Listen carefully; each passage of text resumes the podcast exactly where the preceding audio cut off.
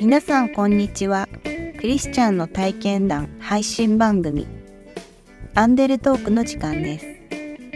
今日もこの番組を聞いていただけること嬉しく思います。この番組はいつだってあなたのために王のキリスト教会がお送りします。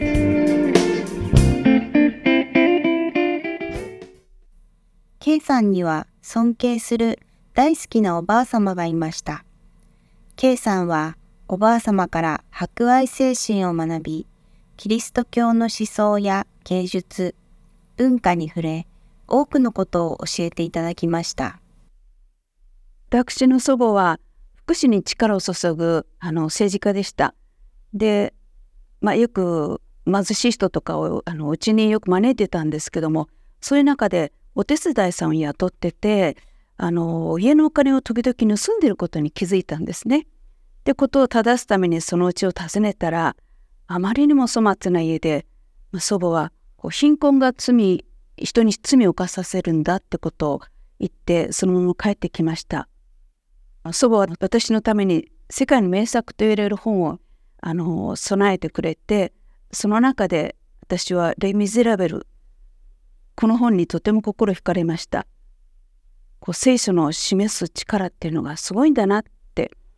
罪を犯した人を救えるのはそういう人なんだなっていうことを思ってあの神様に仕えることの素晴らしさを感じました。まあ、祖母は私を文学少女に育ててくれていたのでいろんな本を読みあさりやっぱりこう聖書は人々にいろんなこう啓発を与えるんだなってことを感じずにはいられませんでした。大学時代もあの元西洋美術館の館長の先生の講義やまあ、たまたま担任がゲーテの翻訳者だったりしてそういうのを聞く中で芸術の中でもあらゆる分野で聖書が人々に影響を与えていることを改めて感じてその存在価値を思いました。小さい頃からキリスト教の思想や聖書に触れその価値を感じていましたが宗教に入ることはなくやがて結婚した K さんは子供を産むことに不安を感じるようになりました。そのうちに世の中が冷戦で終末時計があと数分本当に言いようもない不安を感じてどこかに助けを得たいと思ってたまたま本屋で手に取ったのが聖書だったんです。一人で読んでいた時に来たのがエホワの商人でした。私はこの人たちに誠実さを感じたのであの毎週来てもらって聖書の言葉を紐解いてくれるそんな中で本当に聖書を貪るように読んだんですね。第二コリント5章の1415節の中にキリストの愛が私たちを捉えている。キリストはすべての人のために死なれました。それは生きている人々がもはや自分のためではなく自分のために死んでよみがえった方のために生きるためです。この聖句が本当にツンときてバプテスマを決意しました。K さんにはその時、キリスト教の教えとエホバの証人との違いは分かりませんでした。K さんは子供の頃から知っていた聖書の神様を信じて、エホバの証人となり、活動を始めました。主人が転勤族だったので、地方にいる時は、子供たちと一緒に自然の営みに見られる神の愛、力強さ、細やかさにいつも感動していました。満天の星空、パノラマで見られる虹や雷に息を飲む思いでした。伝道しながら毎年飛来してくる白鳥を間近で見たり、木々に実る果物や田畑で育つ農作物に思わず「おいしそう!」って見ていると農家の人が来て「持っていけ!」と言って子供たちのポケットにそれを突っ込んでくださり子供たちは満面の笑みでした。帰ってから図書館に行って今日出会った植物や虫たちを図鑑で調べるのが日課でした。地方では皆楽しみながら互いに助け合い伝道していました。しかし横浜に転勤で戻ってきたらこれが神の組織なのかと思うような状態でした。伝道も時間を入れることが最優先。一体時間を報告することにどんな意味があるのか疑問に思うようになりました。そう言うと組織批判ですか？と言われました。また災害があちこちで起きている時にエホバの証人はいち早く助けに行くってことも自負していました。しかしそれは仲間内に対するものだったんです。ある時南米で洪水が起きたというニュースが流れていて教会が教会員だとからでだけでなく困っている人全てに対して食料や寝る場所を提供していることが語られているのを見ました。それで集会の時に偽りと言ってる教会が公平に愛を示しているのに神の組織がそれができないのはなぜですか？と尋ねました。まあそれも無視されました。それで私は今イエスに従っているのは一体どの組織なんだろう？私が信頼を置くべきところはどこか大きく舵を切るようになりました。ある時元証人が幼い頃回収内で性的虐待を受けていたとして裁判を起こしている記事を見つけました。私たちは被害者に無関心でいいのでしょうかイエスだったらそういう人たちに手を差し伸べるのではないでしょうか上の立場の人にことを正したら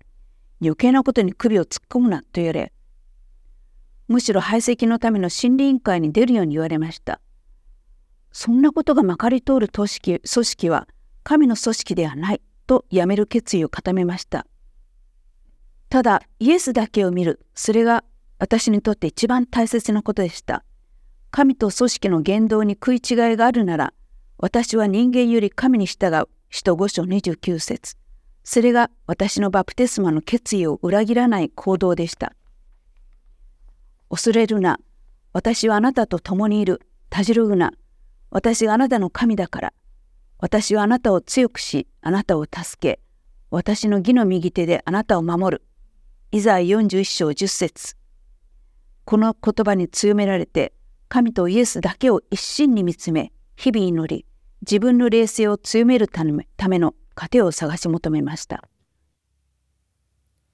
ただ神様とイエス様を一心に見つめて、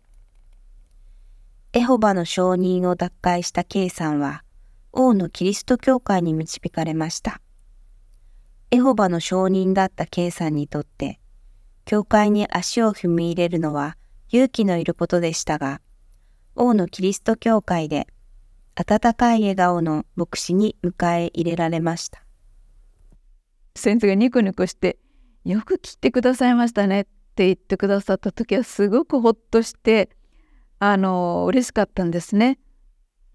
大野教会の皆さんと接するうちに今まで教会に対していた不信感が拭い去られました。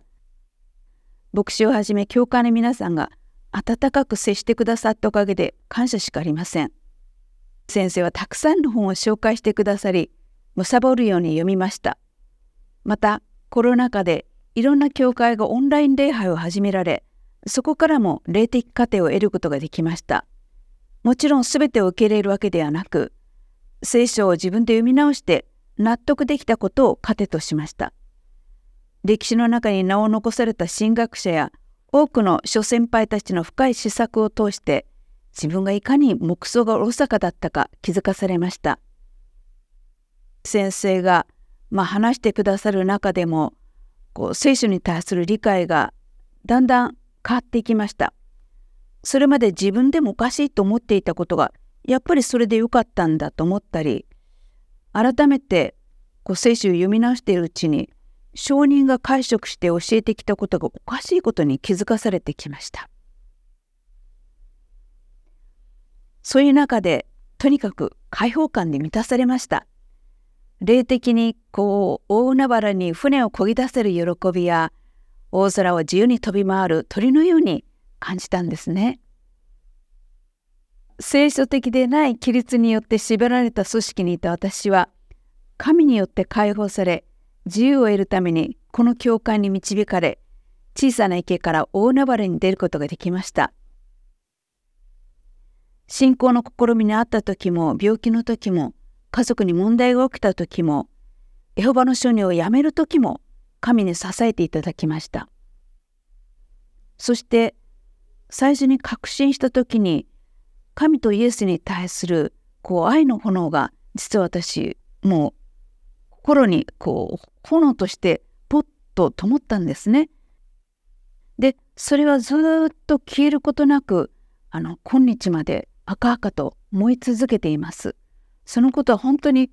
あ神様は守ってくださってるんだなってことをあの感謝できることです。父なる神御子イエス助け手である精霊このお三方の大きな働き深い愛を一層認識しつつそのもとに一歩一歩霊的な成長ができるよう感謝のうちに歩んでいきたいと思います。最後に K さんの好きな聖書の言葉の中から一つ選んでいただきました。もしあなた方が私の言葉にとどまるなら、あなた方は本当に私の弟子です。あなた方は真理を知り、真理はあなた方を自由にします。というヨハネ8章31、32節の聖句です。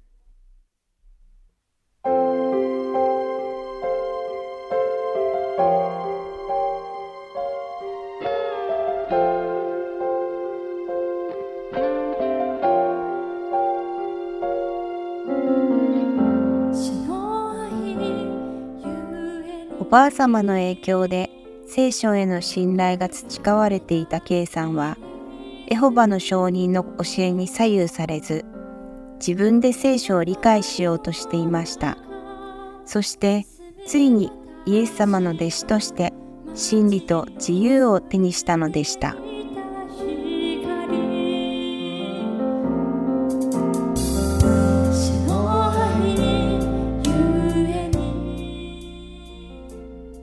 王のキリスト教会は地域に開かれたプロテスタントの教会です。